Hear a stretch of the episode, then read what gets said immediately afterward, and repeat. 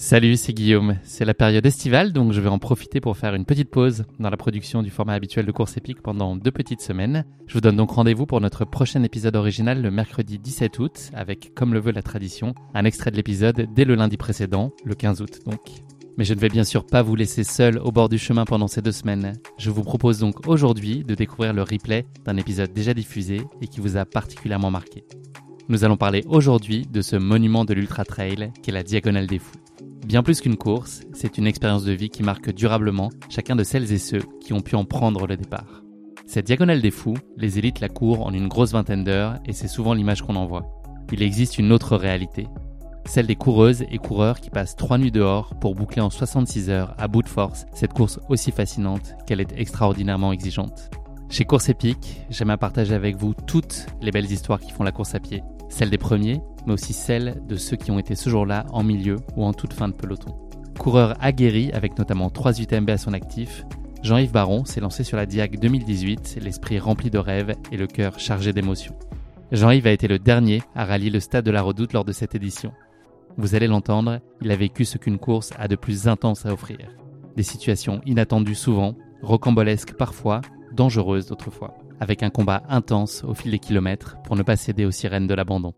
La Diag avait décidé de faire passer cette année-là Jean-Yves par toutes les émotions, en lui faisant vivre aussi à l'autre bout du spectre des sensations exaltantes, inouïes, flirtant même parfois avec le surréaliste. Mais je ne vous en dis pas plus. Jean-Yves va vous raconter tout ça bien mieux que moi. Bienvenue dans cet épisode de course épique. Finira bien, qui finira le dernier. Bonjour Jean-Yves, bienvenue dans ce nouvel épisode de Course Épique. Euh, J'imagine que tu es en train de suivre, là on est le dimanche 24 octobre, il y a les derniers participants de la Diag qui sont en train d'arriver. Est-ce que tu as suivi un petit peu euh, les, les, résultats de ce week-end et puis euh, les performances des uns et des autres? Alors j'ai pas j'ai pas trop suivi, mais bon je sais que c'est le temps de la course. J'ai pas trop suivi parce que ça me laisse beaucoup de sensations cette course, donc j'ai pris un peu de recul par rapport à ça parce que c'est toujours émouvant de, de voir les gens arriver, euh, surtout quand tu t'approches des classements que toi tu as fait. Euh, tu vois des gens qui sont marqués, des gens qui sont heureux, etc. Donc ça laisse euh, une grosse empreinte, une empreinte forte. Donc euh, j'ai regardé les premiers arrivés et puis après j'ai j'ai pas regardé, mais je regarderai les résultats pour voir. On aura l'occasion d'en reparler un petit peu plus tard quand je présenterai la course. On, parlera des résultats. Jean-Yves, euh, avant qu'on évoque plus particulièrement euh, toute la dimension sportive de ton parcours et de ta vie, est-ce que tu pourrais te présenter en quelques mots euh, Qui es-tu, Jean-Yves? Alors écoute, j'ai 58 ans, je suis marié, j'ai deux grandes filles qui ont quitté le domicile. Euh, je suis directeur financier dans un groupe de sociétés à Rennes. Euh, je fais beaucoup de sport, enfin j'en ai fait beaucoup parce que c'était un moyen de, de supprimer beaucoup de stress dans le travail. Euh, auparavant, j'ai travaillé dans un cabinet d'audit international, donc euh, j'ai beaucoup voyagé, j'ai beaucoup rencontré de gens, j'ai fait beaucoup de sport. Voilà, je partage ma vie en fait entre le sport, ma famille, mon travail, un peu comme tout le monde, mais ce sont les piliers de ta vie. Tout à fait. Ouais, ouais, c'est les trois piliers de ma vie, ouais. Et le sport, justement, quelle place il a trouvé euh, bah, dans tes premières années, dans ta jeunesse? Par quoi t'as démarré? Qu'est-ce qui a suscité chez toi euh, un, intérêt marqué pour le sport, ou peut-être pas marqué d'ailleurs à ses débuts, mais quel souvenir tu as de tes premières expériences dans le sport, et puis quel, sport t'as eu tendance à privilégier dans tes jeunes années? Alors en fait, euh, si tu veux, moi, mes parents n'avaient pas d'argent. Hein, c'est un peu, un peu cliché, mais c'est pourtant la vérité. Mon père était ouvrier, ma mère faisait des ménages. on habitait dans une cité HLM et en fait, si tu veux, bah, le, le sport c'est un peu un échappatoire, quoi. C'est-à-dire que tu retrouves euh, tes copains. Tu, alors si tu fais pas, si tu bagarres pas dans le, dans le quartier d'à côté, en fait, tu fais du sport. Donc, euh, on a commencé comme ça. Ma sœur et moi, j'avais une sœur qui est décédée, mais euh, j'avais une sœur. Et en fait, comme on était très liés tous les deux, on faisait beaucoup de sport ensemble. Et comme plein de gamins de cité, bah, tu joues au foot, quoi. Donc, on a commencé par jouer au foot, et puis bah, il y a des clubs qui se sont aperçus qu'on avait des qualités, donc ils sont venus nous chercher. Et puis, bah, moi, j'ai fait une carrière. Euh, tu parles de quel âge? À quel euh, alors, moment À partir de 16 ans, quoi. il y a des clubs qui sont venus me voir. Il y a des clubs qui sont venus voir ma sœur, qui avait 3 ans de moins que moi. Donc, elle avait que 13 ans, elle. Euh, et puis, on a commencé par jouer au foot et, et on est monté ben, chacun de notre côté au niveau national. Moi, j'ai joué en national. Ma sœur a joué en équipe de France. Elle a été capitaine de l'équipe de France. Donc, tout ça, ça nous a bercé. Mais c'est au départ, c'est dans la cité qu'on a appris à jouer au foot. Hein. Et c'était l'école, ça passait en deuxième plan. C'était le, sport avant tout. Donc, et qu'est-ce qui te plaisait particulièrement dans le, dans le foot? Enfin, Est-ce que ça a été un choix ou est-ce que le fait qu'on vienne te chercher et que tu sentes que tu avais un talent particulier a fait que tu t'es euh, plongé euh, tête baissée dans ce sport-là? Ou est-ce qu'il y avait d'autres valeurs que tu aimais y trouver et que Alors, en fait, tu t'accomplissais tu veux, euh, quand tu habites dans une cité, tu, quelque part, tu, cherches à te démarquer des autres, tu cherches à avoir une espèce de reconnaissance. Et on a très vu de vie, vu avec ma sœur que comme on avait des, possibilités dans le sport, c'était un moyen de nous faire connaître et reconnaître. Donc on devenait, alors on ne devenait pas des intouchables, mais quelque part on était respecté par tout le monde parce qu'on était bon dans le sport, on était, alors, on était connu, reconnu et personne nous, nous cassait les pieds quoi. Donc ça a été la première étape un peu. C'est-à-dire que le sport nous a permis de nous identifier, d'avoir un peu plus confiance en nous et de sortir du lot. Niveau national, ça commence déjà à être un niveau très élevé. Est-ce que c'était euh, suffisant pour toi pour en vivre ou est-ce qu'il fallait que tu travailles à côté pour euh, subvenir à tes besoins? Alors moi, j'ai joué au niveau national, alors, euh, au niveau troisième division nationale. Euh, donc c'était c'était pas du professionnalisme, hein, c'était complètement de l'amateurisme. Euh, tu, tu, travaillais à côté, donc à un moment donné, c'est quand même plus tu montes dans le niveau, plus ça devient difficile de, de, de lier les deux. Donc moi j'ai fait ça euh, quelques années jusqu'à 25 ans euh, et puis après euh, bah, après il y a un club qui est venu me chercher pour que je devienne entraîneur-joueur dans un petit club etc. par contre ma sœur elle elle a continué sa carrière et elle aurait pu être vraiment professionnelle, faire partie des premières professionnelles féminines de françaises puisqu'elle a été demandée à la Juventus de Turin et à d'autres dans d'autres clubs. Et en fait, elle a fait le choix de rester en France, mais c'est le football qui nous a permis de, de, nous émanciper, de prendre confiance en nous, et puis après de, bah, de grandir, quoi. Et à quel moment la course à pied est arrivée dans ta vie? Qu'est-ce qui t'a éveillé finalement à la discipline? Et puis surtout qu'est-ce qui t'a plu? Alors en fait, moi j'ai toujours eu. Euh, alors ma particularité, c'est que je me suis toujours beaucoup servi de mes jambes. C'est-à-dire que je me suis essayé à plein de sports et ce qui me permettait d'être bon, c'était mes jambes. Donc j'ai beaucoup couru, que ce soit au foot, au hand. Euh, après, j'ai fait des marathons, j'ai fait euh, du triathlon, euh, Ironman, etc. Euh, j'ai fait beaucoup de courses d'orientation, j'ai fait des raids, et la base pour moi, c'était les jambes. Donc c'était naturel que je sois, une fois que j'arrête le foot, que je me lance dans de la course à pied, quelle qu'en soit la forme. mais la forme qui m'a le plus intéressé, en fait, c'est le trail, parce qu'il y a un rapport particulier avec la nature au niveau du trail. Est-ce que tu peux nous parler de la première course officielle à laquelle tu as participé? Qu'est-ce qui a déclenché euh, chez toi cette envie de sauter le pas et de te frotter à la compétition pour la première fois? En fait, si tu veux, j'ai un esprit un peu, euh, je vais pas dire bagarreur, mais euh, envie d'aller toucher les profondeurs de qui je suis. Et quand j'ai arrêté le foot, je me suis directement attaqué au marathon. Je suis pas passé par l'étape 10 km semi-marathon. Je suis passé directement à l'étape marathon parce que je me suis dit quitte à faire une course, bah, autant aller au top de la course à pied, tu fais un marathon, puis tu vas voir ce que ça donne. Et quand tu as une carrière sportive déjà derrière toi, enfin de footballeur notamment, que tu cours beaucoup, euh, c'était accessible. Donc je me suis lancé dans un marathon, et mon premier marathon, c'était le marathon du Mont-Saint-Michel. Et là, ben, j'ai fait 3h30. Euh, donc euh, ça a été une belle première.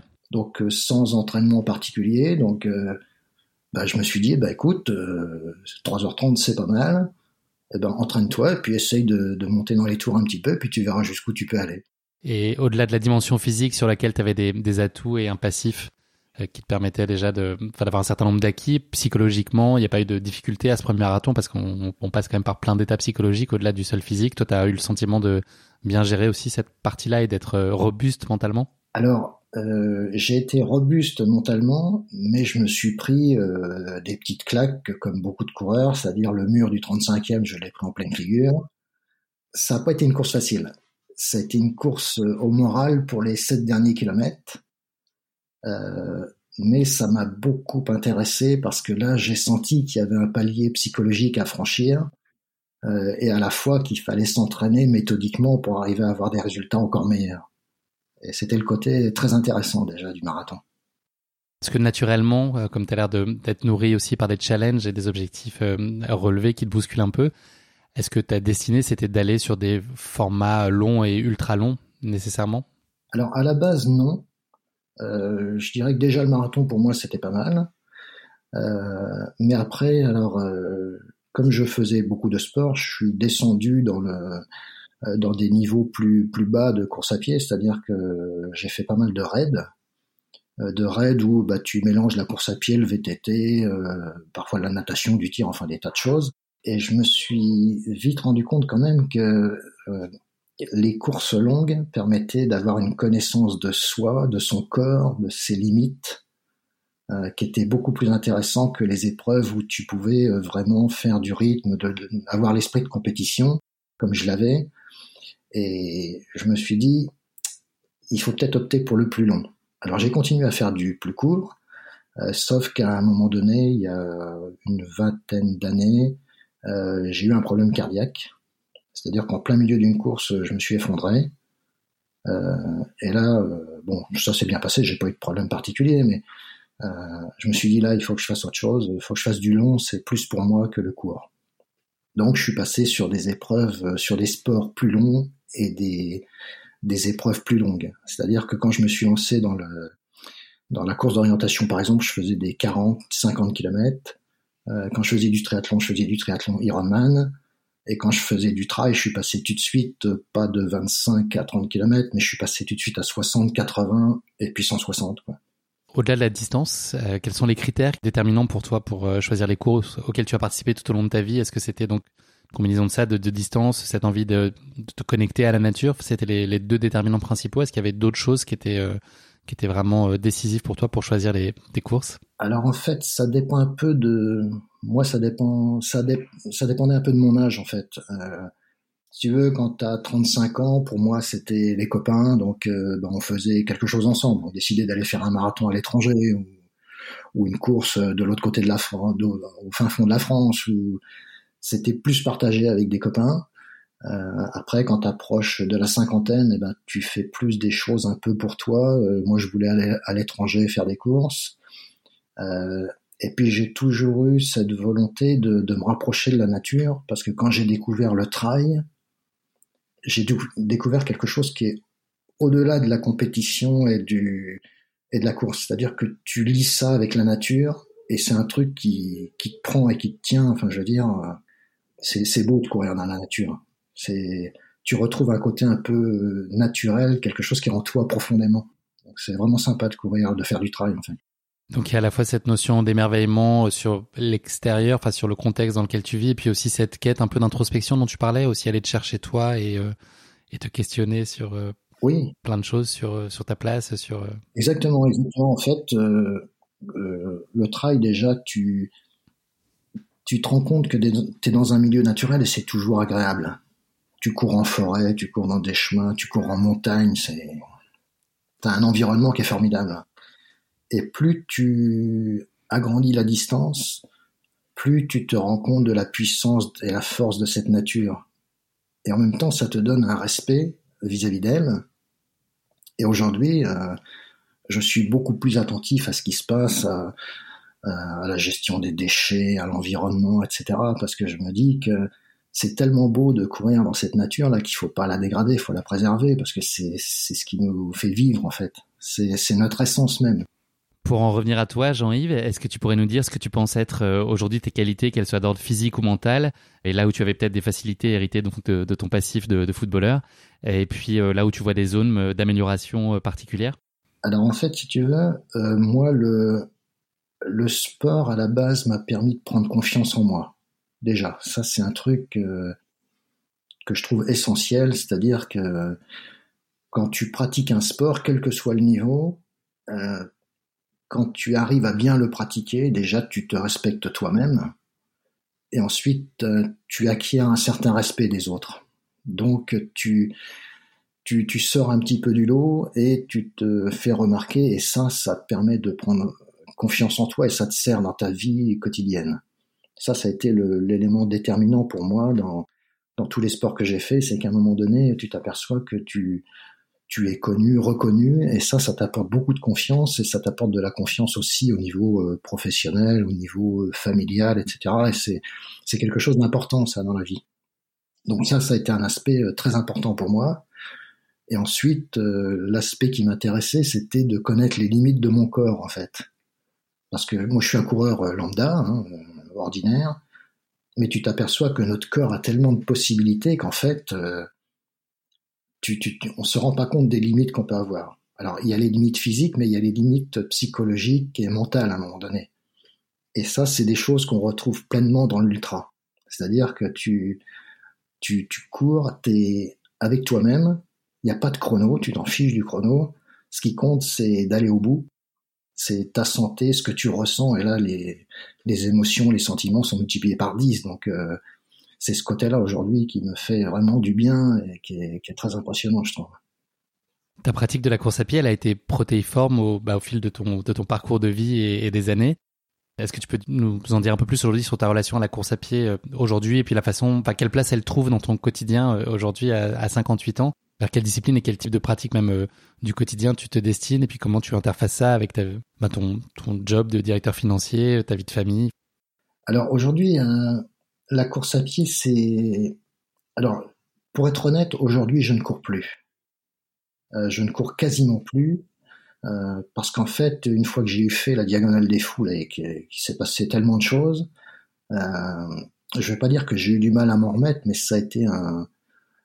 Euh, je me suis dit que j'étais arrivé au graal de ce que je souhaitais faire, c'est-à-dire euh, avoir pleinement confiance en moi, être bien dans ma vie, dans mon corps, le connaître, connaître mes limites, mes capacités. Et aujourd'hui, euh, comme j'ai atteint ça, je suis bien dans ma vie, je suis bien dans mon corps, bien dans mon métier, bien dans mes relations. Donc j'ai j'ai l'impression d'être arrivé au top de ce que je peux faire et ce que j'ai envie de faire. Donc maintenant, j'ai changé un peu mon fusil d'épaule, c'est-à-dire que je cours plus beaucoup.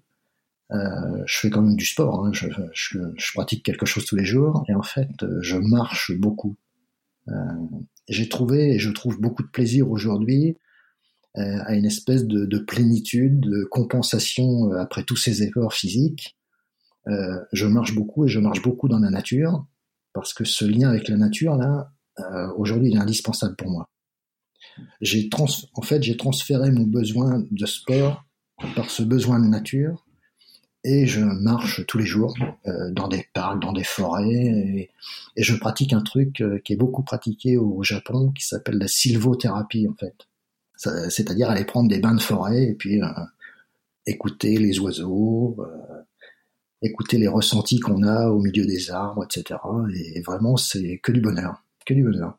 Et donc ça, c'est une démarche qui est euh, très solitaire. Ça, c'est des moments que, tu prends pour toi, sur lesquels tu veux te recentrer sur toi, ou est-ce que tu es amené parfois à le partager avec d'autres, ou vraiment c'est tu tiens à vivre ces moments de façon euh, privilégiée, ces balades, elles ont plus de sens, et tu te connectes euh, mieux, encore mieux à ton environnement si tu es seul? On peut se connecter à soi-même et à son environnement seul, ça c'est important de le faire. Donc moi c'est ce que je fais tous les matins en fait. Donc moi je me lève, je me lève à environ 5h30 tous les matins. Euh, je prends un petit déjeuner, après je vais marcher, je vais faire quelques petits exercices dans un, parc à côté de chez moi, donc en pleine nuit. Donc là je suis tout seul, je me, je me recentre sur moi, mes émotions, mon, euh, la nuit que j'ai passée, etc. Donc ça me fait beaucoup de bien. Après j'entame ma journée de travail et le midi par contre je marche, mais je peux marcher avec d'autres personnes. Et là, ben, on, échange sur plein de sujets, sur pas de sujets du tout. Euh, parfois on écoute les arbres, on écoute les oiseaux. Euh, mais c'est du bien-être. J'ai changé ma façon de voir les choses et aujourd'hui, je ne pense qu'à une chose, c'est mon bien-être et ça fait beaucoup de bien. Merci beaucoup pour cette présentation, Jean-Yves. On va passer désormais à la basket chinoise. C'est notre format portrait chinois de l'épisode. La première question de cette basket chinoise, si tu étais un personnage fictif, qui serais-tu et pourquoi? Alors, je ne sais pas si je serais un personnage fictif. Euh, ce qui me parle beaucoup, c'est les énergies et je serai une énergie qui ferait en sorte que le monde entier prenne conscience qu'il faut qu'on protège notre planète. Euh, je serai une énergie qui permettrait de que les gens, en fait, euh, chacun ait son petit rôle à jouer pour protéger notre environnement, parce que sans cette nature, on peut pas vivre. Donc, à un moment donné, il faut prendre conscience des choses il faut qu'on éduque nos enfants pour euh, protéger la nature. Il faut que nous, adultes, on nous donne des conseils pour la protéger, c'est-à-dire des petites choses au quotidien qui vont faire du plus. Et pour les gens qui ont beaucoup d'argent, beaucoup de pouvoir, eh ben, il faut qu'ils se mettent d'accord ensemble pour arrêter la déforestation, polluer les océans. Enfin, je serais cette énergie-là qui ferait qu'il y a une communauté de personnes qui regrouperait tout le monde et qu'on permette de sauver notre planète. Voilà. C'est autre chose qu'un personnage de fiction et c'est une démarche salvatrice dont on a effectivement besoin. C'est une discussion que j'ai pas mal eue avec euh, Xavier Thévenard que j'ai reçu euh, il y a pas très longtemps, qui est aussi euh, très investi, engagé. Je sais pas si tu, tu connais un peu son parcours, mais voilà. Il, oui, je connais. Il est très attentif à ça et c'est vrai que c'est des messages qu'on a besoin de d'entendre et pour pour essayer de faire changer les choses et que chacun se prenne un peu en main et contribue à sa hauteur à, à un monde meilleur. Deuxième question de cette basket chinoise pour toi, Jean-Yves. Si tu étais un animal, lequel serait-il? Si j'étais un animal, euh, je serais un animal tout simple, je serais un oiseau. Et euh, si j'étais un oiseau, parce qu'un oiseau c'est libre, hein. ça peut voler, c'est libre. Moi j'aimais toujours aimé voler, enfin j'aurais bien aimé voler justement.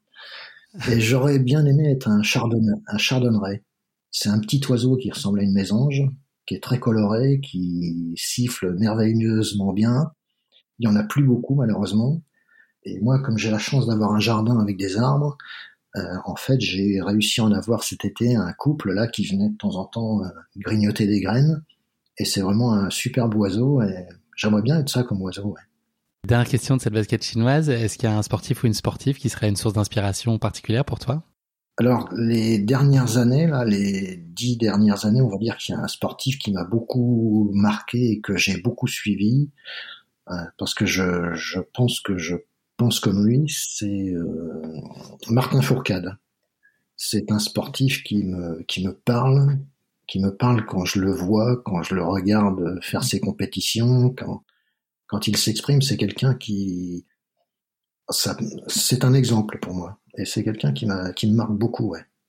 Tu parles d'un point de vue sportif et de sa capacité à être au niveau, et à très haut niveau et rester, ou de part aussi ses convictions, ses engagements? Euh, Ses engagements, son, sa, sa condition physique et son état d'esprit. C'est un, pour moi, c'est quelqu'un de vraiment complet. J'admire son parcours euh, sportif.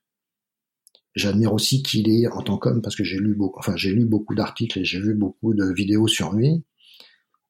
Et c'est quelqu'un qui m'inspire beaucoup. Ouais. Quelqu'un pour qui j'ai énormément de respect, même si je le connais pas, mais c'est pour moi un très grand, un très grand sportif et quelqu'un de très bien aussi. Merci beaucoup Jean-Yves de t'être frotté à cet exercice de la basket chinoise. On va se plonger désormais dans ta course épique, la Diagonale des Fous. Avant que tu ne partages avec nous ta course épique, je vais rapidement planter le décor de cette course qui se tient chaque année au mois d'octobre au cœur de l'île de la Réunion. La Diagonale des Fous fait partie des quatre courses proposées dans le cadre du Grand Raid, qui propose des courses pensées pour différents niveaux, de cette grande et longue diagonale donc, pour les niveaux les plus avancés, à la Mascareigne et ses 72 km, en passant par le relais Zambro-Caltrel. Le parcours de la Diagonale des Fous compte son lot de jungles, de cirques, de cols de haute montagne, de chemins escarpés et près de 10 000 mètres de dénivelé positif pour 160 km de course. Le parcours qui traverse l'île de part en part, du sud au nord, est considéré comme l'un des plus difficiles au monde, mais aussi comme l'un des plus beaux. Un point qui aura son importance dans nos échanges aujourd'hui, le vainqueur remporte habituellement la course après 23 à 24 heures de course. La barrière horaire pour les derniers est-elle fixée à 66 heures, soit pratiquement 3 jours de course? Plus qu'une course, la Diagonale des Fous est une véritable religion sur l'île de la Réunion. Cette course suscite un intérêt grandissant chaque année et devient l'une des courses à vivre à tout prix une fois dans sa carrière d'ultra-trailer, avec un Graal ultime, arriver à rallier l'arrivée au stade de la Redoute à Saint-Denis. Le palmarès de la Diagonale des Fous compte ces dernières années les plus grands noms de la discipline. François Daine, Kylian Jornet, Benoît Girondel ou encore la réunionnaise Marcel Puy qui l'a remporté cinq fois entre 1995 et 2010 chez les féminines. La toute dernière édition s'est tenue il y a quelques heures à peine au moment où nous enregistrons cet épisode et a vu la victoire tonitruante et partagée de Ludovic Pomeray, que l'on adore chez Course Épique et qu'on a reçu à l'occasion d'un épisode consacré à sa remontada incroyable à l'UTMB. Voilà, c'est un personnage d'une humilité euh, exceptionnelle. Je vous invite vraiment à écouter euh, cet épisode. Et donc voilà, Ludovic en compagnie de Daniel Young, ils ont remporté donc cette Direct 2021 chez les hommes et c'est Émilie Marotto qui l'a gagné chez les femmes en un peu moins de 30 heures a signalé la très belle quatrième place de Sissi Cusso qui est allée au bout d'elle-même et de sa fracture du péroné pour aller chercher une très belle et insoupçonnable quatrième place. Bravo à elle aussi. C'est aujourd'hui à travers ta voix et surtout tes mollets, Jean-Yves, que nous allons donc vivre cette course fascinante et plus particulièrement son édition 2018 qui, à bien des égards, a été une course sacrément épique pour toi. Mais avant que tu ne partages avec nous le récit de ta course épique, euh, un passage obligé de l'épisode, la question qui pique de course épique, une question gentiment piège que je pose à chacun de mes invités. Cette question va être très simple pour toi, Jean-Yves. Est-ce que tu saurais me dire quelle est l'origine du nom Diagonale des Fous? Alors c'est une question piège à laquelle je n'ai pas la réponse. Mais pas mal intentionné. C'est peut-être une un rapport avec, euh, je sais pas, un passé peut-être britannique et le fait qu'on était, que ça a peut-être servi d'île pour des prisonniers et qu'il était impossible de s'en évader ou je sais pas, je sais pas. Alors c'était c'est une piste intéressante, c'est pas la bonne réponse, mais effectivement c'est une piste euh, intéressante. La petite histoire en fait c'est que c'est Bernard Morin, euh, donc euh, la course n'est pas toujours appelée tout le temps appelée Diagonale des Fous, et donc c'est Bernard Morin qui était journaliste pour Jogging International, qui a réalisé en 1994 un reportage sur cette course et sur les plus belles courses du monde, et donc a forcément posé son objectif sur l'île de la Réunion. Donc à l'époque, il fait une pleine page avec une photo prise d'hélicoptère et sur cette photo, on voit des coureurs qui traversent la plaine des sables en diagonale à la file indienne et donc il a l'idée d'intituler cette photo la diagonale des fous. Et en ça, il fait référence au film La Diagonale du Fou. Je sais pas si tu vois ce que c'est, euh, ce qu'est ce film avec euh, Michel Piccoli et qui raconte l'histoire de deux hommes qui se mesurent l'un à l'autre lors d'un championnat du monde d'échecs. Et en fait, ils sont tous les deux russes et il y en a un qui est devenu dissident et qui est passé à l'ouest. Donc c'est cette histoire-là que raconte le film. Et donc voilà, il, il aurait titré sa photo euh, du nom de Diagonale des Fous et l'organisation a adoré cet intitulé et a demandé à Bernard Morin la possibilité d'utiliser d'exploiter ce, ce, nom pour ensuite ben voilà l'attribuer à cette course. Donc ça a été le cas depuis 1998. Alors c'est une très belle histoire. Après, moi, je vais dire quand même une chose, c'est que c'est sympa que ça s'appelle la diagonale des fous, mais dans cette histoire, il n'y a aucun fou en fait. Il n'y a que des gens qui ont envie de faire une épreuve, et on n'est pas fou hein, à la base. C'est après que la folie prend prend une certaine dimension, une certaine réalité, parce que le parcours, etc., fait que on peut devenir fou dans cette course. Ça, c'est sûr. Mais à la base, c'est la diagonale de gens intelligents. Ce que j'allais dire, ou de passionnés, en tout cas, un mélange des deux, mais euh, certainement pas des fous. En tout cas, qui suscite l'admiration, c'est une certitude. Tous les gens qui prennent le départ, en tout cas, c'est c'est tellement fabuleux. Désolé pour cette question, pas forcément très simple pour toi, Jean-Yves. J'avoue que la question était un peu raide, mais euh, voilà. En tout cas, je trouve ça intéressant de connaître un petit peu l'envers du décor du long de cette course, euh, qui est quasiment passé dans le langage courant désormais. Allez, on va se plonger dans ta course épique. Est-ce que tu peux nous dire comment est née euh, cette euh, envie de participer à, cette Diag 2018 Est-ce que c'est un, rêve que tu entretenais depuis longtemps? Est-ce que c'était euh, déjà, avant que tu ne la fasses, une forme de Graal pour toi? Alors, comme tu l'as dit tout à l'heure, en fait, le Graal, je, pense, hein, pour un, ultra-trailer, c'est de faire la Diagonale des Fous. pourquoi? Parce que j'ai fait trois fois l'UTMB c'est une super course, mais c'est pas la diagonale. La diagonale, c'est encore autre chose. C'est quand on parle de l'aspect nature, t'as encore une, autre dimension là, euh, encore plus impressionnante, parce que t'es vraiment, t'as vraiment des portions de du parcours où t'es vraiment plongé en, pleine, nature. T'as as de la végétation partout, t'as des des racines, des cailloux, des rochers, des Enfin, tu, tu, as le vide partout, tu as la montagne partout, tu...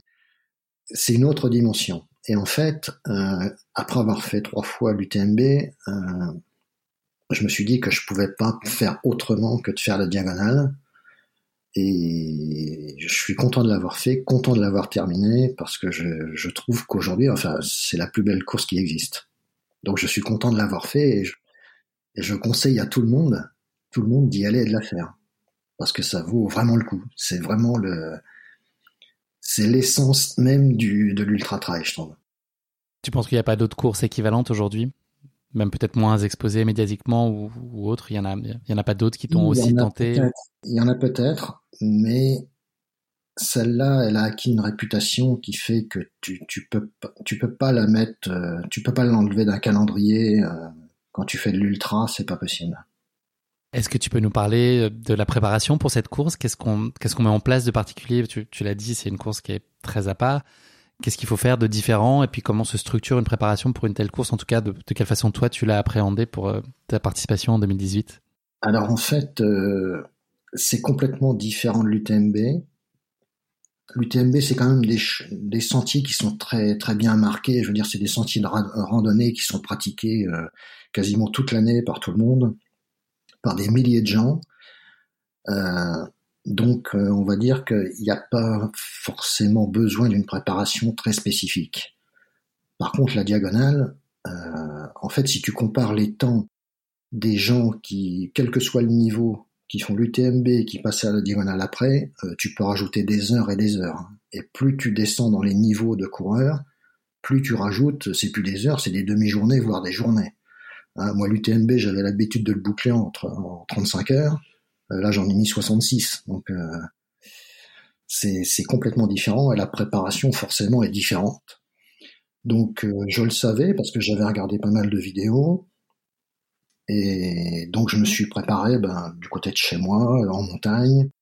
Mais quand je me suis préparé en montagne, je suis allé dans des endroits spécifiques pour essayer de trouver quelque chose qui puisse ressembler aux endroits que j'avais vus euh, sur les vidéos, euh, parce que je voyais bien que c'était pas du chemin, c'était euh, de la de la monotrace large de quelques centimètres, et puis tu avais plein de racines partout, plein de rochers, donc c'était des choses spécifiques qu'il fallait s'entraîner moralement, psychologiquement à beaucoup marcher, parce qu'il y a plein d'endroits où tu peux pas courir, même les premiers, hein, je veux dire, tu quand tu es dans, dans Silaos ou des cirques comme ça, en fait, quand tu grimpes tout là-haut, euh, t'as pas de marche, c'est ou alors quand tu as des marches, elles font 80 cm ou enfin c'est des c'est des trucs qu'on n'a pas ailleurs, donc il faut se préparer bien spécifiquement à, à ne pas courir un marché et trouver des endroits où tu puisses eh ben, euh, grimper dans la nature comme ça. Alors euh, moi ce que je faisais c'est que j'allais en montagne et au lieu de prendre des sentiers, ben, j'allais tout droit dans la pente. Donc tout droit dans la pente, ça veut dire que tu traverses des ruisseaux, tu, tu escalades des rochers, tu, tu tapes des ronces, des, des, des petits arbres, enfin c'est très compliqué, mais ça ressemble beaucoup à la diagonale des fous. Donc ça m'a permis d'approcher ça déjà un peu plus sereinement en fait.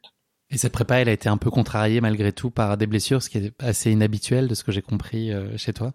Oui, alors comme je j'ai une culture sportive, je connais bien mon corps, euh, je sais bien m'entraîner. Euh, là, ce qui m'a paru étonnant, c'est que en fait, moi, je me blesse jamais. J'ai jamais été blessé, donc je sais pas ce que c'est qu'une blessure. et là, pour cette préparation, là, en fait, je me suis blessé deux fois. Et ça, ça m'était jamais arrivé. Donc bah là, euh, bah, quand ça t'est jamais arrivé, tu sais pas trop comment gérer le truc, et donc bah tu stresses quoi. Donc euh, moi rester 15 jours sans faire de sport à cette époque-là, c'était pas possible. Donc euh, bah tu, tu prends ton mal en patience quand même parce qu'on te dit qu'il faut pas faire d'efforts. Mais c'était la première fois que je me blessais et donc déjà ça partait mal. Quoi. Donc je suis pas arrivé à Saint-Denis en descendant de l'avion en me disant ouais je suis à 100%. non, déjà j'étais un petit peu diminué, mais j'étais présent. Donc tu parles à la fois diminuer physiquement, mais à un niveau de confiance qui n'était pas non plus optimal, c'est ça Oui, oui, c'est ça. Oui, j'étais j'étais un peu moins serein que d'habitude, même si j'avais pas de doute en moi, j'avais beaucoup de confiance en moi, mais je me disais que le résultat n'était peut-être pas celui que je pensais. Ce projet, tu l'imaginais et tu le rêvais euh, entouré avec des gens euh, de, ta famille. Malheureusement, ça n'a pas été possible. Est-ce que tu peux nous, nous raconter euh, ce qui s'est passé au moment de prendre ton envol pour partir vers la Réunion? En fait, euh, donc déjà je me suis blessé, ce qui n'était pas mon habitude. Ensuite, euh, on devait y aller en famille parce que bah, quand tu fais un truc comme ça, euh, tu as une seule envie, c'est de le partager. Et puis en même temps, tu as un côté exotique. La Réunion, c'est, bah, je veux dire, c'est des cartes postales. Hein. C'est, la mer bleue, les plages de sable blanc, les cocotiers, la montagne. Tu as envie de partager ça avec quelqu'un. Donc je devais partir avec mes deux filles et ma femme. En fait, ma femme n'a pas pu pour une raison professionnelle et mes deux filles se sont désistées. Donc euh, je me suis retrouvé à y aller tout seul. Donc déjà quand tu vas faire une course à l'autre bout du monde, euh, bah, c'est un peu compliqué d'être tout seul et de gérer tout, tout. Parce qu'au moins quand tu as quelqu'un avec toi, on peut gérer bah, des affaires, euh, des ravitaillements, des choses comme ça. Mais là, je me suis retrouvé tout seul. Donc deuxième, deuxième petit obstacle. Donc psychologiquement aussi, ça, ça m'a atteint un petit peu quoi et jamais 203 puisque même pour prendre l'avion ça a déjà été une première difficulté. Tu as subi encore des des contrariétés avec le, sort qui s'est un peu acharné. Ça a été déjà une certaine forme de chemin de croix pour réussir à, rallier la réunion. Ah oui alors euh, moi j'avais jamais connu un truc pareil. C'est-à-dire que en fait mon billet euh, avait été vendu deux fois. Donc ma place d'avion avait été vendue deux fois. Donc j'ai pas pu prendre le premier vol donc il a fallu que je fasse des pieds et des mains au guichet d'Air France euh, pour retrouver un avion. Et en fait, j'ai eu la chance que, à un moment donné, je trouve une personne d'Air France qui me dise ah vous allez faire la diagonale des fous, je vous trouve une place tout de suite. Et donc j'ai décalé mon avion plusieurs heures et j'ai réussi à trouver une place grâce à cette personne. Mais sinon euh, je partais pas. Donc c'était un ça, ça commençait très mal en fait ce truc. Et donc arrivé à, Saint-Denis, ça, continue sur cette lancée puisque tu te retrouves avec une valise sur les bras que tu pensais pouvoir euh, laisser sur place dans le logement dans lequel tu étais, ce qui s'est avéré euh, pas possible. Alors oui, bon, les ennuis continuent, évidemment. C'est une histoire rocambolesque. Euh, donc j'avais ma valise, j'avais pris un petit appart à Saint-Denis. Et la veille du, départ, eh ben, le, le, gars il vient me voir et puis il me dit bah, je suis désolé, je vais pas pouvoir garder votre valise parce qu'en fait euh, euh, je ferme, je retourne en France et il y aura pas d'accès. Donc là je me dis bah bon c'est pas très grave, je vais la laisser à l'aéroport ou, ou je vais bien trouver un endroit. Donc euh, ok pas de problème. Donc euh, le matin de prendre euh, le bus pour aller sur la ligne de départ et retirer mon dossard, enfin la veille de la course euh, je me dis, bah, je vais à l'aéroport et puis je vais poser ma valise. J'arrive à l'aéroport, on me dit non, c'est pas possible, on prend pas de valise, plan Vigipirate, machin truc.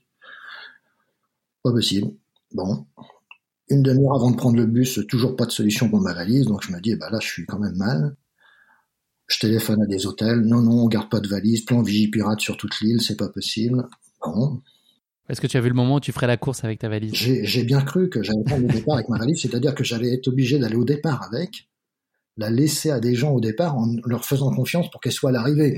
Euh, et à un moment donné, quand j'ai repris le bus euh, de l'aéroport pour retourner euh, au bus de départ qui nous emmenait chercher les dossards, j'ai parlé de ça à des gens et il y a quelqu'un qui m'a dit, mais il y a une espèce de Airbnb de la valise euh, sur Internet, là, euh, essayez ce site-là. Et donc, en fait, en cinq minutes, j'ai trouvé euh, bah, sur le site Internet quelqu'un qui acceptait de prendre ma valise et de la garder bah, 48 heures au départ, sauf que j'en ai mis 60. Donc, ça eu le petit supplément. supplémentaire. et puis après, il me l'a rendu un quart d'heure avant que je prenne l'avion. Enfin, c'était un truc complètement dingue. Quoi. T'as réussi à t'en sortir finalement. Il y a eu aussi euh, une aventure assez rocambolesque pour le retrait des dossards. Ça peut être une partie de plaisir, ça aussi. Oui, alors ça, ça a été compliqué parce qu'on est. Quand je suis arrivé, bah forcément, je suis arrivé en retard parce que j'ai raté plusieurs navettes. Donc, euh, j'ai pris la dernière navette. Je suis arrivé à la fermeture des dossards. Donc, euh, bah, il y avait quasiment plus personne sur au, plan de départ. Donc, bah, mon dossard, qui est-ce qu'il a? Ah bah c'est la dame qui est là, mais la dame qui est là, elle est partie. Il faut que je la rappelle parce qu'elle a dû rentrer. Donc en fait, au lieu de prendre mon dossard euh, à la base, si tout s'était bien passé, je devais prendre mon dossard à 10 heures et je l'ai récupéré à 20 heures. Donc déjà, euh, c'est, enfin, quelle, quelle consommation d'énergie pour tout ça. Sans compter qu'après, bah, fallait retourner à mon appart pour la dernière nuit, donc il a fallu que je reprenne un bus euh, à 21 heures. J'ai pris le dernier, j'ai eu du bol. Enfin, c'est, ça devenait très très compliqué. là, la dépense d'énergie. donc là, j'ai remis sérieusement en question, d'une part ma performance, et ensuite euh, ma capacité à aller au bout. Parce que euh, déjà un ultra, euh, quand tu es en forme, tu sais pas si tu vas au bout. Mais là, je... quand le sort s'acharne comme ça, ouais. Ah oui, c'était vraiment tout était contre moi, quoi. C'était François Pignon sort de ce corps. Oui, c'est ça, ouais. ouais. Revenons-en à la course. Est-ce que tu peux nous, nous, parler de tes objectifs sur, ce, sur cette diag alors au départ, euh, quand je me suis préparé, mon objectif était de finir en 50 heures. Donc au niveau classement, ça faisait peut-être, euh, je sais pas, dans les 1800 à l'arrivée peut-être. Euh, on devait être 2000, 2400 au départ, il y en a un peu plus de 2000 qui ont terminé. Et donc j'ai fini dernier. Mais mon objectif était pas loin. Mon objectif était à la base de faire à peu près 50 heures. Ça, comment tu l'as fixé cet objectif? Tu as regardé des temps de référence des éditions précédentes, des positions, etc. Oui, c'est ça. Par rapport à ton retour d'expérience? Tout à fait. J'ai comparé en fait mes temps de l'UTMB euh, avec les temps de, de gens qui avaient fait la Diagonale des Fous avant moi et qui avaient fait à peu près les mêmes temps que moi à l'UTMB. Donc là, je me suis dit, si tu t'entraînes un peu euh, convenablement, les gens qui ont fait 35 heures comme toi à l'UTMB et qui ont fait 50 heures à la Diag, tu dois pouvoir faire ça. Donc après, avec l'entraînement spécifique et tout, je, pensais sincèrement pouvoir le faire. Sincèrement pouvoir le faire. Mais ça, c'est pas passé comme ça. c'est ce que tu vas nous raconter, effectivement, ça a été épique. Est-ce que tu avais établi, je sais pas si on peut parler de stratégie de course sur des courses qui sont euh, aussi longues, imprévisibles, exigeantes? Est-ce que malgré tout, tu t'étais dessiné un petit peu, peut-être juste dans, je sais pas, la gestion du sommeil ou dans un certain nombre de, critères euh, structurants de la course Est-ce que tu avais déjà projeté des choses, euh, théoriques en tout cas? Est-ce que tu t'étais donné certains temps de passage ou est-ce que finalement tu t'es plutôt dit que tu allais y aller à la sensation? Alors, la particularité de cette course que j'avais bien remarqué, c'est qu'on mettait beaucoup plus de temps qu'à l'UTMB. À l'UTMB, je ne dormais jamais. Je l'ai fait trois fois, jamais j'ai dormi. Mais tu mets que 35 heures. Là, je me suis dit, tu vas mettre beaucoup plus. 50 heures, ça te fait au moins deux nuits dehors, voire trois. Euh, il faut que tu t'arranges pour dormir un peu. Donc, j'ai contacté des, copains qui, sont marins, qui connaissent des mecs qui font de la, des transats à la voile, etc., et qui ont des techniques de sommeil euh, pour dormir un quart d'heure et avoir l'impression que tu as récupéré depuis une heure déjà. Donc je me suis entraîné un petit peu à dormir comme ça, c'est-à-dire euh, à s'asseoir par terre, à se faire le vide dans sa tête et s'endormir un quart d'heure, une demi-heure pour pouvoir récupérer au maximum. Donc dans la diagonale, j'ai réussi à faire ça euh, deux fois. en fait, j'ai dormi deux fois un quart d'heure. Mais j'ai eu l'impression de bien me reposer. Donc ça m'a permis quand même de garder des forces. Mais j'avais pris une technique euh, pour pouvoir dormir un petit peu. Mais j'ai dormi qu'une demi-heure en tout cas. Compte tenu là du temps que tu as imaginé pour réaliser la course, est-ce que tu es soucieux sur les barrières horaires? Est-ce que c'est quelque chose que tu imagines que tu vas regarder ou tu t'es as franchi complètement de cette problématique-là de, de temps et de rythme et, c'est un sujet que tu évacues En tout cas, c'est pas un sujet au départ? Au départ, pour moi, c'était pas un sujet. Parce que l'UTMB, alors en dehors de mon premier UTMB, quand j'ai découvert ce que c'était, où j'ai jonglé avec les barrières horaires régulièrement, après le deuxième et le troisième, euh, euh, moi ça ne me faisait plus peur. Ça m'a fait peur à la Diag, euh, en fait dans les trois derniers, euh, dans les trois dernières barrières, parce que là j'ai su qu'avec tout ce qui m'arrivait, euh, c'était chaud quoi. Donc là tu commences à paniquer un peu, parce que moi je voulais aller au bout. Hein. C'était enfin c'était hors de question d'avoir fait 11 heures d'avion, d'avoir connu tout ce que j'ai connu, et puis de rentrer chez moi en disant j'ai fait 70 km. Hein. Alors ça c'était pas possible. Donc j'ai stressé, oui j'ai stressé sérieusement dans les trois dernières barrières horaires que j'ai passées à 5 minutes près. Hein. Qu'est-ce que tu t'attends à vivre avec cette course, Jean-Yves? En fait, j'y allais pour... Euh, elle m'attirait parce que la Réunion m'a attiré ce côté nature, encore une fois. Je me suis dit, tu peux pas faire... Euh, L'UTMB, c'est bien, c'est de la montagne, c'est beau, c'est de la neige, mais la, la diagonale, encore une fois, c'est l'île de la Réunion, c'est de la verdure, c'est c'est de la montagne, c'est des gens, des gens surtout des gens très gentils, qui, ont un cœur en or. Hein. Et je me suis dit, tu peux pas ne pas faire cette course-là. Donc, euh, fallait la faire. En plus de cet aspect où dire euh, c'est le Graal pour un ultra trailer, euh, il y a ce côté euh, nature humain qui est fallait fallait la faire quoi cette course. C'était pas possible autrement.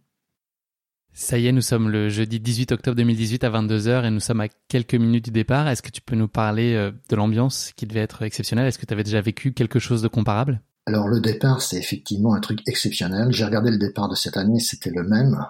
Je veux dire, c'est un truc de fou. Hein. C'est il y a des milliers de spectateurs qui sont là pendant, euh, alors sans mentir, au moins 10 kilomètres. T'as des gens, mais t'as l'impression qu'il y a toute l'île de la Réunion qui est là. Ça chante, ça braille, c'est t'es dans un truc, alors là, tu, tu touches plus par terre, tu voles, quoi. dire, c'est, pourtant, on n'avance pas au départ, mais en même temps, t'es, es heureux d'être là, tu partages ça avec les gens, c'est un truc de fou, hein. Mais c'est vraiment une communion avec les gens, c'est sympa, ouais. Très, très sympa. Et toi, t'es dans quel état d'esprit euh, juste avant que ça démarre? Est-ce que c'est est-ce que c'est l'impatience qui prime? Est-ce que là t'as qu'une envie, c'est d'y aller? Est-ce que t'es malgré tout un peu écrasé par l'enjeu? Est-ce que t'es juste porté par la foule euh, de façon quasi irrationnelle et puis voilà, t'es dans un état quasi d'euphorie? Eh ben c'est c'est un mélange de tout ça en fait. Euh, ce que t'as pas ajouté, c'est qu'en fait t'as envie d'aller faire pipi toutes les trois secondes quoi. Hein, ce que tu fais dans ta culotte quoi. Mais euh, sinon, un truc, euh, tout, tout ce que t'as dit c'est vrai. C'est-à-dire c'est un mélange de plein d'émotions. T'as envie d'y aller, t'as envie de, de, regarder les gens parce que les gens t'admirent, t'as envie de t'as envie de crier, t'as envie de brailler, t'as envie de, de courir comme un dératé mais t'as surtout envie d'aller aux toilettes parce que tu stresses, quoi. Enfin, moi, c'est pas du stress, c'est de la motivation. Mais, euh, dire, ça revient même quelque part. Est-ce qu'il y a malgré tout une chose que tu appréhendes au moment de t'es lancé Non, non, non, en fait, j'appréhende pas, j'ai envie d'y aller, quoi. Parce que t'es es venu pour faire une course, et dans les, dernières, dans les derniers instants, t'attends qu'une seule chose, c'est le coup de revolver pour y aller, quoi. Il n'y a pas de passage qui te font, qui te préoccupe, faire le, chemin des Anglais, par exemple non? non, non, non, non, tu, tu oublies tout, t'es t'as envie d'y aller, et puis après, c'est au fur et à mesure que tu gères les choses. Enfin, pour, pour ce qui me concerne, en tout cas. Donc le départ de la course est donné, euh, les premiers kilomètres se passent bien, tu arrives aux environs du 15e kilomètre à peu près, une petite pause euh, alimentation qui va te jouer un bien vilain tour? Oui, alors les... la diagonale des fous, elle a cette particularité là, c'est que tu commences les 20 premiers kilomètres, ça monte tout le temps. Donc au bout de 15 bornes, tout le monde se ravitaille. Et il s'avère qu'à cette époque-là, en 2018, il y avait une épidémie de dingue à La Réunion. Et moi, bah forcément, il a fallu que ça me tombe dessus. Euh... Une épidémie de dingue avec un E, hein, je précise. Oui, oui, tout à fait. Oui, oui, oui. Parce diagonale des fous. Euh, diagonale des fous, diagonale des dingues. Non ça, quelque part, il y a des liens dans tout ça. Euh, mais bon, j'arrive au Rabito et bon, euh, je prends. Un... Il y avait des bananes, des demi-bananes coupées en deux, mais avec la peau. Donc moi, je, je mange. Ça me fait, ça m'a fait déjà du bien. Et puis en fait, j'ai eu le, j'ai commis l'erreur de lécher mes doigts et là, bah là, une demi-heure après, ben, t'as la courante, quoi. Ah, il est fait immédiat. Ah bah pendant une nuit, euh, j'ai pas pu m'alimenter, j'ai bu que du coca pour essayer de reconsolider un petit peu tout ça, parce que sinon tous les quarts d'heure, euh, je mettais le clignotant et puis euh, donc déjà une difficulté déjà de plus. Donc là, ça impacte considérablement ton allure et ton niveau de performance, j'imagine, au-delà de ton incapacité à t'alimenter, à t'hydrater avec les choses que tu aurais pu prendre habituellement. Tu... Oui, ça c'est le c'est le, c'est certainement le plus gros problème avec les pieds. C'est-à-dire que quand tu sais que tu peux pas manger, que tu vas avoir des difficultés pour te ravitailler, c'est compliqué, très compliqué, dans la tête. Et ensuite, euh, le deuxième problème, c'est quand tu as des problèmes aux pieds. Ben, parce que dès que, dès tu pètes une ampoule, t'es mort. Donc, euh, c'est plus une ampoule, c'est une escalope que tu as sous les pieds après. Donc, euh, donc les pieds, ça allait, mais là, bah, le, le bide, pas du tout. Pas du tout. Donc je faisais le vide de temps en temps. T'as pas été le seul, non, d'ailleurs? Un, mal euh, commun. Après, j'ai entendu dire qu'il y avait à peu près 600 coureurs qui avaient été touchés. Conclusion, euh, ne jamais lécher ses doigts quand on va à la diagonale des fous oui, je pense que c'est valable pour toutes les courses, hein, y compris sur un marathon. C'est-à-dire que moi en plus j'ai l'estomac assez fragile, donc euh, faut toujours être prudent. Je pense c'est manipulé par des tas de gens, euh, volontairement ou involontairement. Mais je veux dire, la plupart du temps c'est involontaire. Et puis bah, les gens se sont pas forcément lavé les, les mains, etc. Donc tout le monde est un peu dans l'urgence. Donc, bah, il faut quand même faire attention parce qu'après, quand tu as des problèmes comme ça, bah, tu, bah, tu peux arrêter la course. Et puis, euh, quand tu as fait 11 heures d'avion, euh, t'es pas venu là pour faire 20 km, quoi. Dire, euh. donc, faut être vigilant, quoi. Ça fait partie aussi de, la préparation de la course, être vigilant dans son ravitaillement, faire attention à ce qu'on fait. Ta deuxième journée de course, elle est forcément délicate compte tenu de ce que tu viens d'évoquer. Arrive la deuxième nuit où là la météo commence à s'en mêler et tu subis euh, un orage euh, phénoménal. Est-ce que tu peux nous raconter ce moment? Ah bah là, bah les, les ennuis continuent en fait. Euh, donc la journée se passe à peu près bien. J'arrive avec le coquin à reconsolider un petit peu tout ça, à remanger, donc à retrouver certaines forces. Mais dans le classement, j'avais déjà diminué. Je sentais bien que l'idée était plutôt d'aller au bout plutôt que de faire 50 heures. Donc ça commençait à me trotter dans la tête. Bon et puis là, la nuit tombe et puis tout d'un coup, un orage, mais un truc euh, qui a duré un quart d'heure, hein, comme ça se passe a priori régulièrement euh, sur l'île.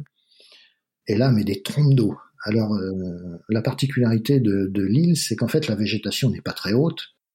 Quand il y a des arbres, ils font deux mètres de haut à peine, donc tu peux pas te cacher dessous. En plus, ce sont des petits arbres, donc là, tu, tu, tu, tu, prends des halbardes sur le dos.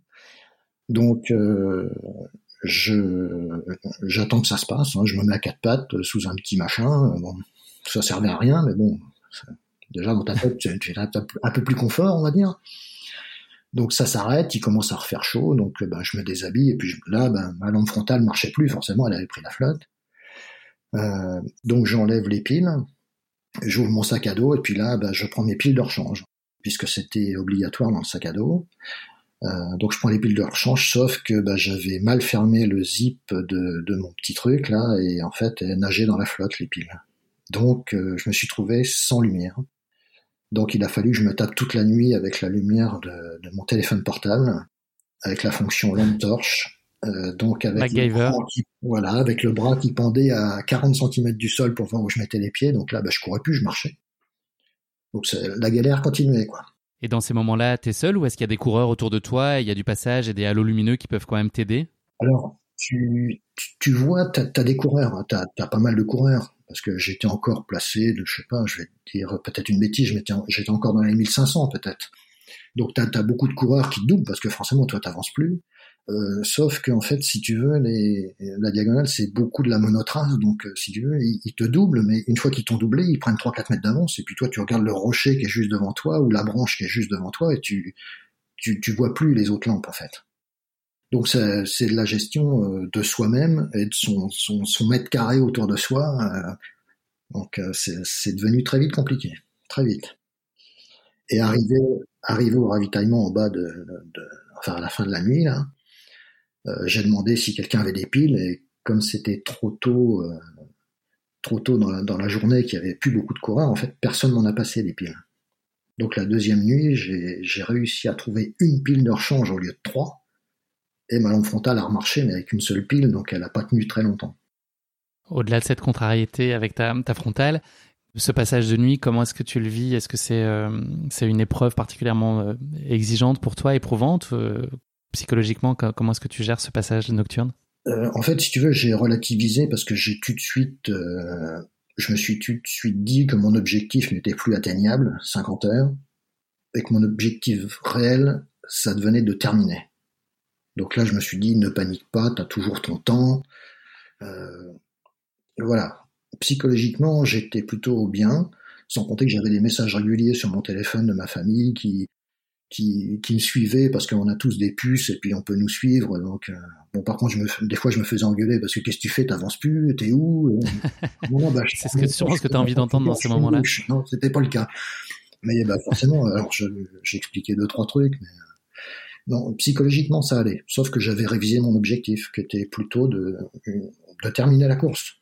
Le sort continue de s'acharner sur toi puisque tu es amené à vivre dans la descente de Silaos un sacré coup de chaud qui aurait pu très mal se conclure. Est-ce que tu peux nous parler de ce passage-là? Oui, alors là, euh, les ennuis continuent dans, la descente qui est très raide. Et puis c'est de la monotrace là. Euh, à un moment donné, il y a, enfin, on prend un petit virage à droite là. Et puis là, ben, je me trouve déséquilibré, puis je tombe, euh, ben, je tombe dans le vide. Donc là, ça va tellement vite que t'as pas le temps d'avoir peur, et je me retrouve allongé sur le dos sur un petit arbuste euh, au milieu de nulle part. Euh, il fait nuit. Je sais pas s'il y a le précipice en dessous, j'en sais rien. La seule chose que je ressens, c'est que il y a du vent en dessous de moi et je le ressens dans mon dos. Donc euh, je me dis que je sais pas s'il y a 10 mètres de fond ou 100 mètres de fond, mais il y a rien en dessous. Quoi. Donc là, ben, quand tu en prends conscience, tu, tu paniques un peu. Surtout que j'essayais de me rattraper, de me raccrocher à la falaise, mais à chaque fois que je prenais une racine, elle s'arrachait. Donc j'avais aucun moyen de me remettre sur une position stable et de me sortir d'où j'étais.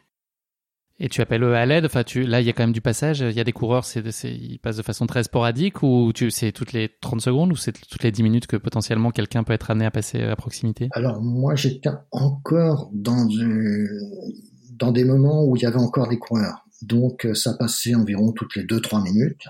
Sauf que je braillais, mais les gens, ils... en fait, t'avais des gens qui étaient certainement dans le jus, ou des gens qui regardaient leurs pieds et qui s'arrêtaient pas.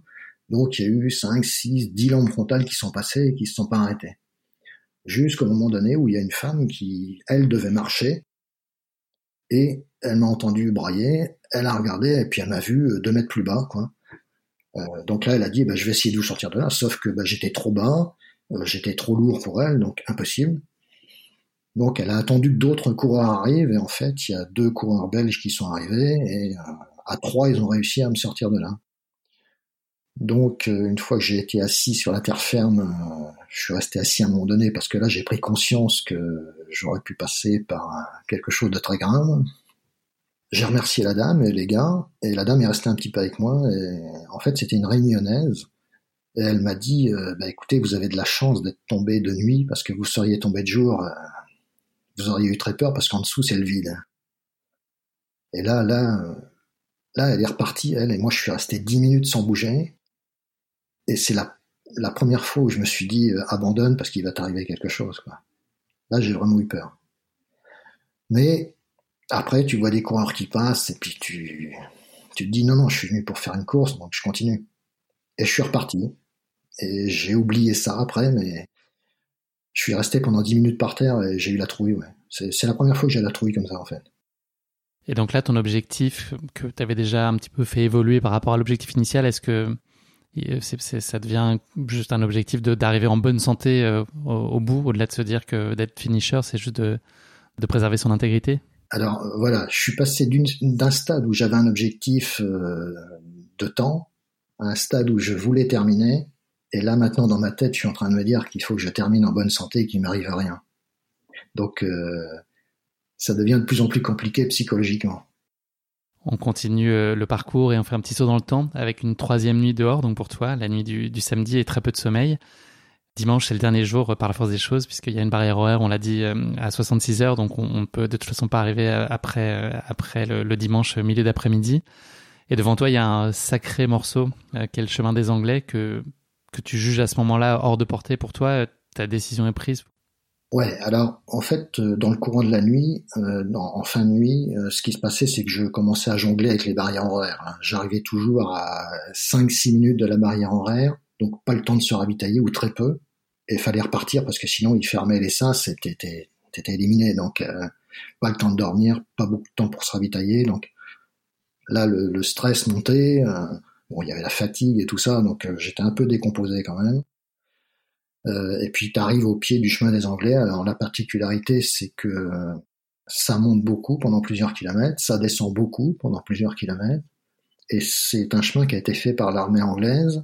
Euh, c'est que de la pierre volcanique, et donc une fois qu'il a plu, ça devient très dangereux de courir là-dessus, parce que tu peux te faire des entorses, tu peux tomber, enfin.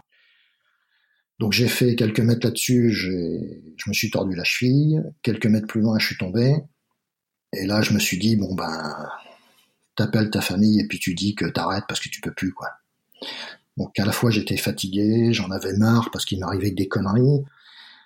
Et puis là, les, les, gamelles, je me suis dit, je vais me blesser, il va m'arriver un truc de fou. Et puis là, je sentais bien que j'étais vraiment dans les derniers et que bah, j'allais pouvoir rester là pendant des heures avant que quelqu'un vienne me chercher. Donc, euh, j'avais plus le moral du tout.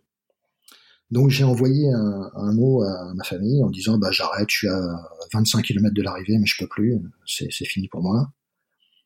Et là, quelques secondes après, ma fille, une de mes filles m'a envoyé un mot, tu peux pas abandonner, euh, faut que tu continues, c'est c'est formidable ce que tu fais, etc.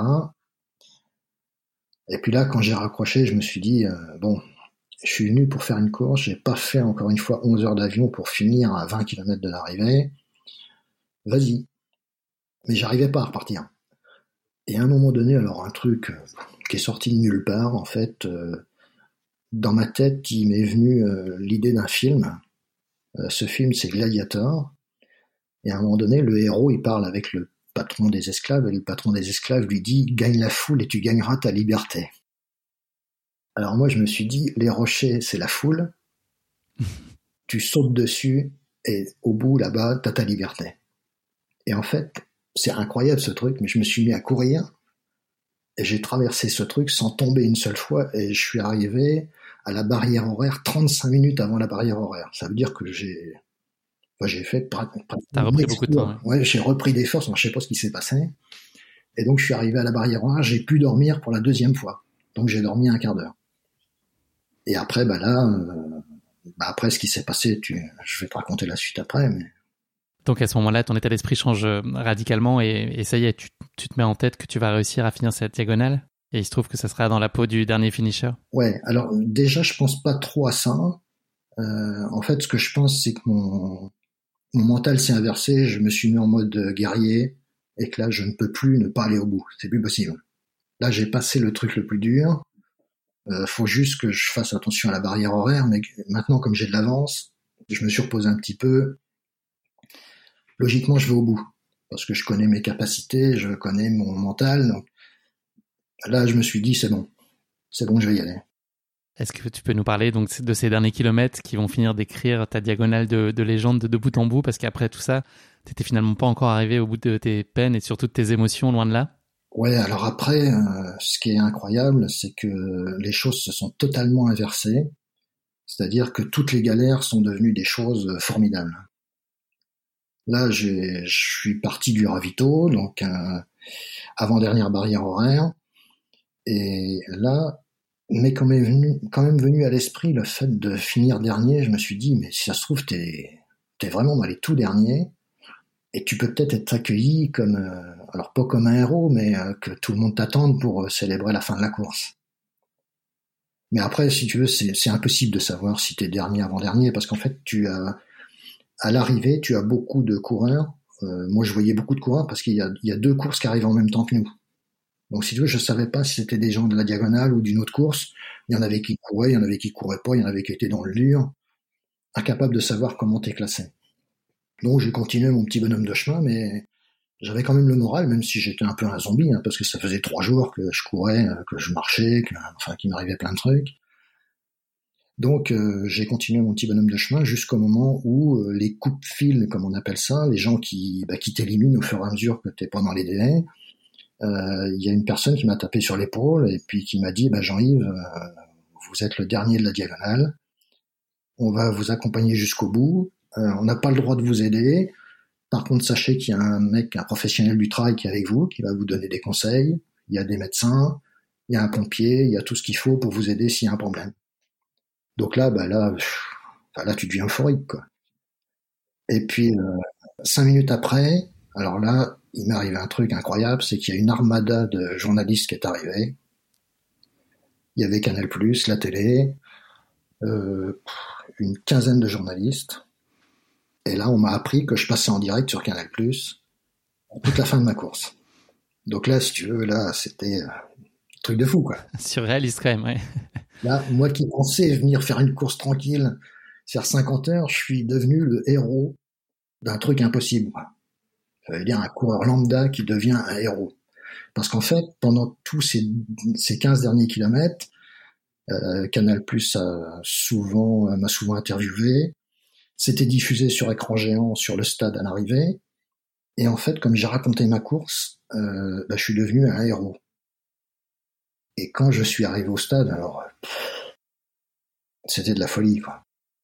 Et ces tout derniers instants avant l'arrivée dans le stade de la Redoute, t'es es gagné par cette euphorie ou, ou t'es quand même euh, dans la difficulté, t'es encore très attentif, ou tu te dis qu'il faut pas qu'il se passe qu'une une blessure malvenue dans les dans les derniers kilomètres? Est-ce que t'es encore très concentré ou est-ce que là t'es t'es vraiment passé dans un autre mode et tu, tu, tu, arrives à profiter même de ces derniers kilomètres au-delà de la douleur, de la souffrance, du temps passé sur les sentiers? Alors en fait, j'avais oublié la douleur.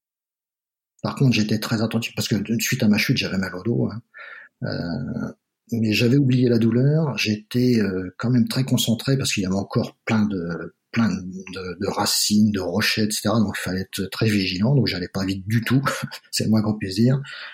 Euh, mais j'étais très attentif. Et après, j'étais un peu euphorique quand même parce que quand t'as les journalistes qui arrêtent pas de te parler, de t'aider, de... donc euh, c'est c'est quelque chose qu'on connaît pas quoi quand on est un coureur normal de, de cet environnement là. Donc déjà c'était un peu surréaliste.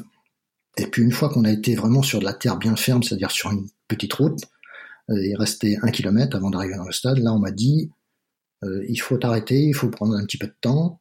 Euh, parce qu'il y a tellement de monde dans le stade que les autorités n'arrivent plus à rentrer dans le stade et il faut qu'elles soient à l'arrivée pour t'accueillir. Bon, là, je me suis dit, il se passe un truc quand même. Et puis j'entendais un bruit, mais un bruit pas possible, quoi. Donc, euh, et pourtant on était Jean-Yves, Jean-Yves. Alors, j'entendais pas ça quand même. Euh, cependant, j'entendais mais des bruits, de la musique, et puis ça, ça braillait, quoi. Et en fait, je savais pas que j'étais en direct en permanence.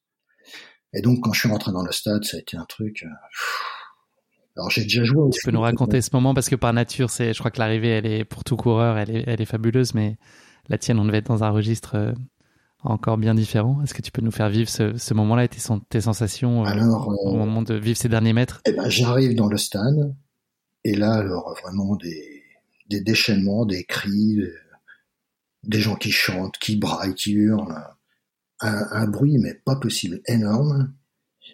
Et puis je vois l'arche d'arrivée, et là en face de moi, je me dis, mais qu'est-ce que c'est que ce truc? Et en fait, il y avait un mur de journalistes pour m'accueillir, mais de photographes, comme si j'avais gagné la Champions League.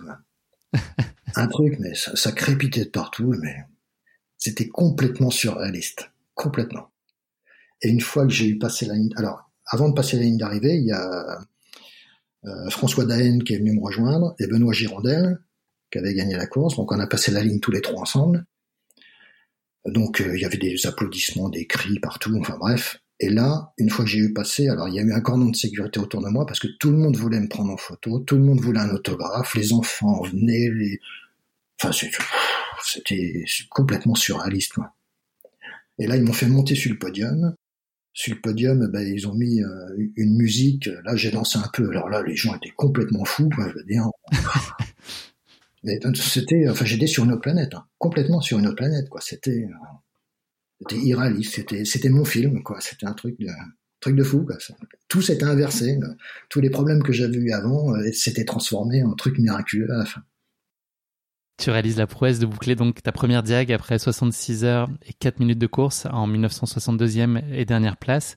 On en a parlé, on a parlé des résultats masculins avec euh, avec François et donc Benoît qui t'ont accueilli, qui eux-mêmes avaient passé 43 euh, heures avant toi la ligne d'arrivée euh, main dans la main. Le podium il était complété par Maxime Casajou et chez les femmes c'est Jocelyne Poli qui l'avait emporté un peu moins de 29 heures devant Audrey Tanguy et Juliette Blanchet.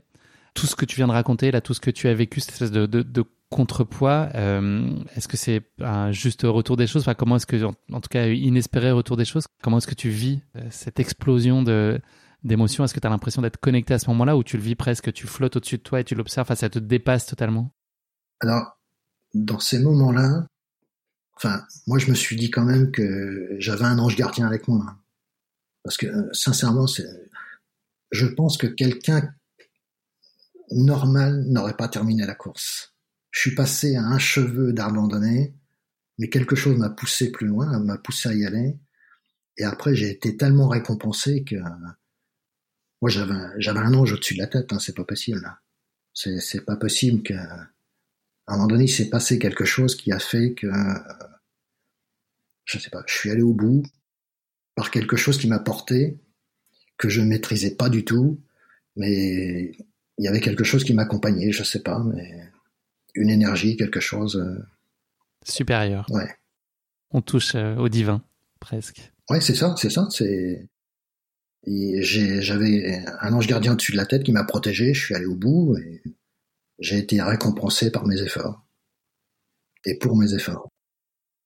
Et ça serait trop beau que ça s'arrête là. Mais ton aventure, elle, a continué d'être euh, surprenante à, plein des égards. Une fois la course terminée, c'était pas tout à fait terminé encore le, le registre des émotions était encore euh, bien chargé. Mais les, heures qui ont suivi, tu as vécu encore des moments très forts? Ah oui, c'était... Euh, en fait, c'est le truc, c'était interminable. Quoi. Ça ne s'arrête jamais. Euh, ça ne s'arrête jamais, mais cette fois-ci, c'était dans le bon sens. C'est une spirale positive comme ça, c'est bien. Voilà, c'était que du bonheur, en fait.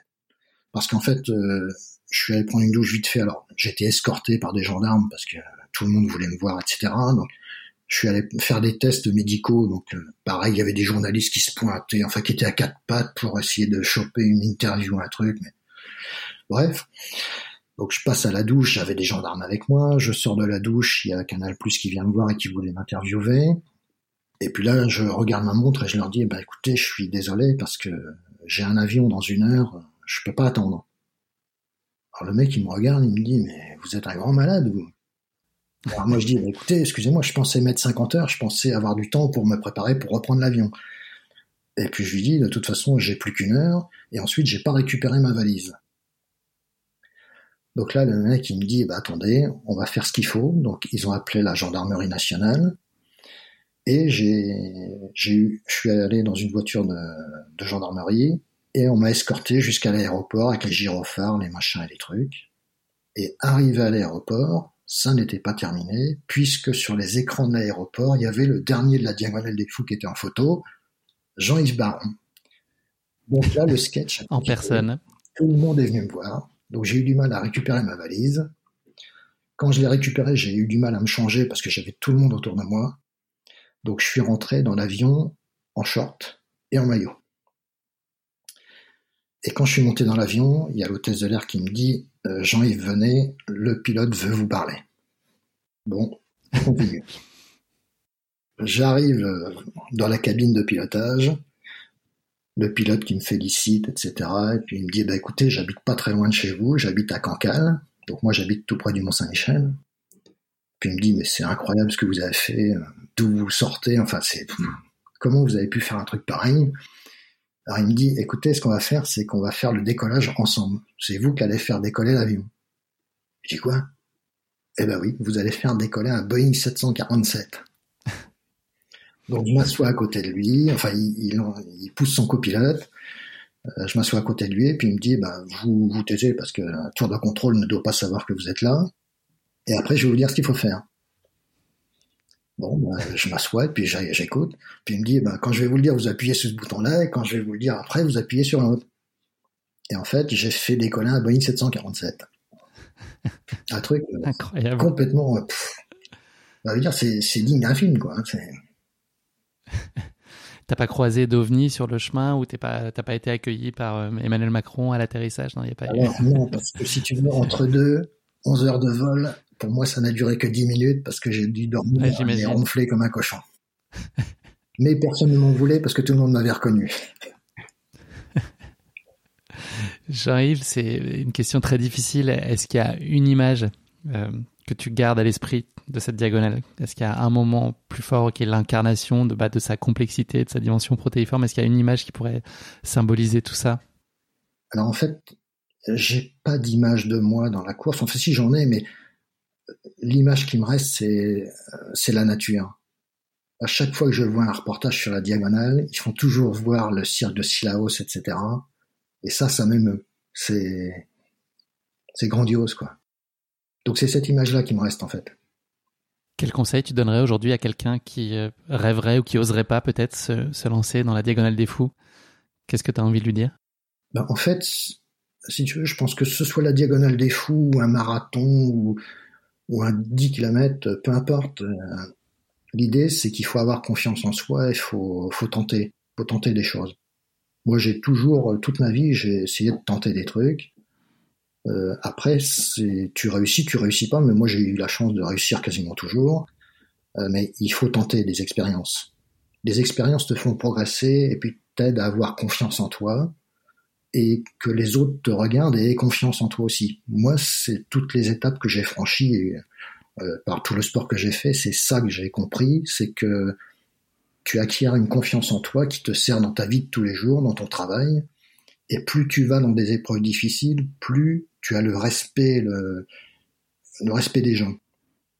Moi, depuis que j'ai fait la diagonale, que tout le monde a vu ça, je veux dire, euh, j'ai pris une autre dimension, même si ça me sert à rien, mais euh, je veux dire, quelque part, c'est, c'est appréciable parce que tout le monde te connaît, tout le monde te reconnaît, on sait qui tu es et t'es respecté.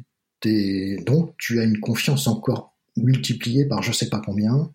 Et dans la vie de tous les jours, avoir confiance en soi, c'est le plus important en fait. Cette diagonale, ça a été, on l'a compris au début de nos échanges, la, la fin d'un chapitre et puis l'ouverture d'un, nouveau livre finalement.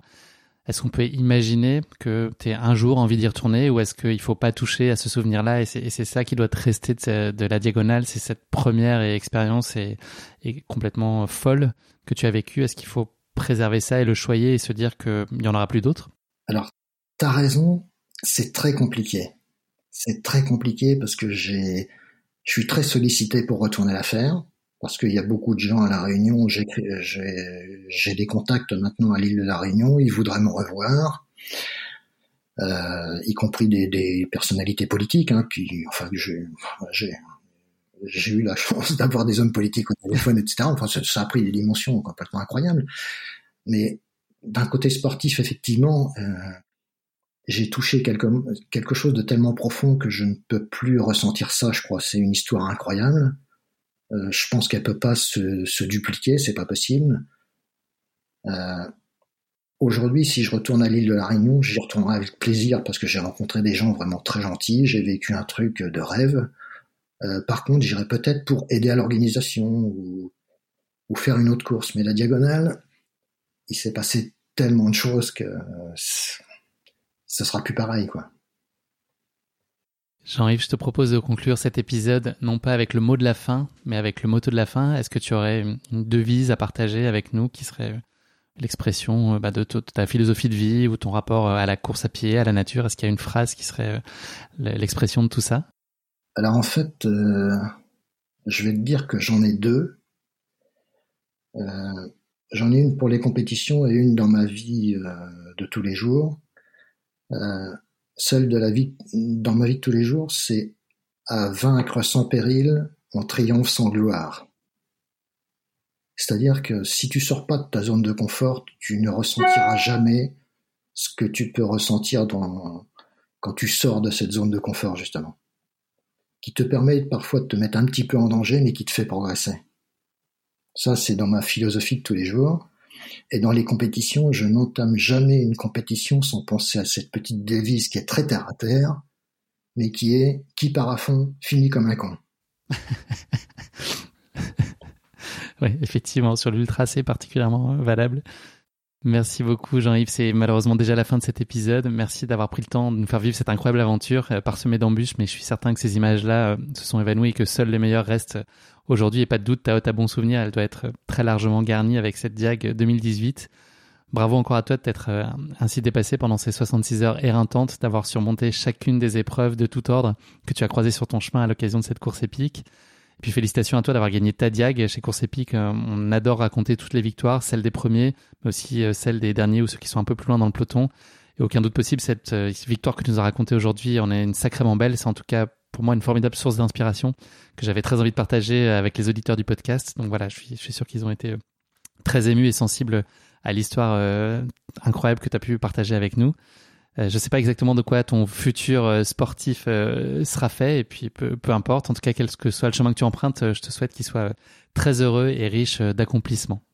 Eh ben, écoute, de mon côté, moi je te remercie beaucoup pour l'invitation.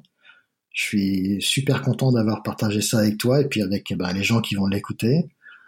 Et puis, euh, ben, il faut vivre ses rêves. Vivre ses rêves, croire en soi.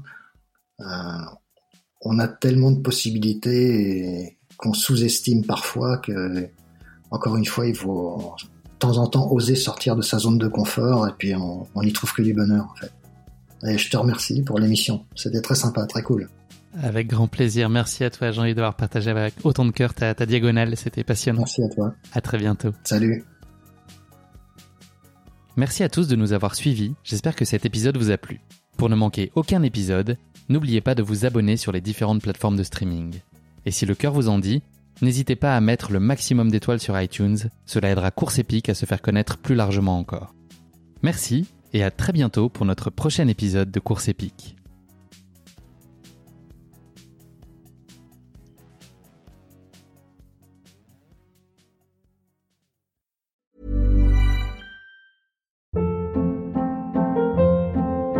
Hold up. What was that? Boring. No flavor. That was as bad as those leftovers you ate all week. Kiki Palmer here, and it's time to say hello to something fresh and guilt-free. Hello Fresh. Jazz up dinner with pecan-crusted chicken or garlic butter shrimp scampi. Now that's music to my mouth. Hello Fresh. Let's get this dinner party started. Discover all the delicious possibilities at hellofresh.com.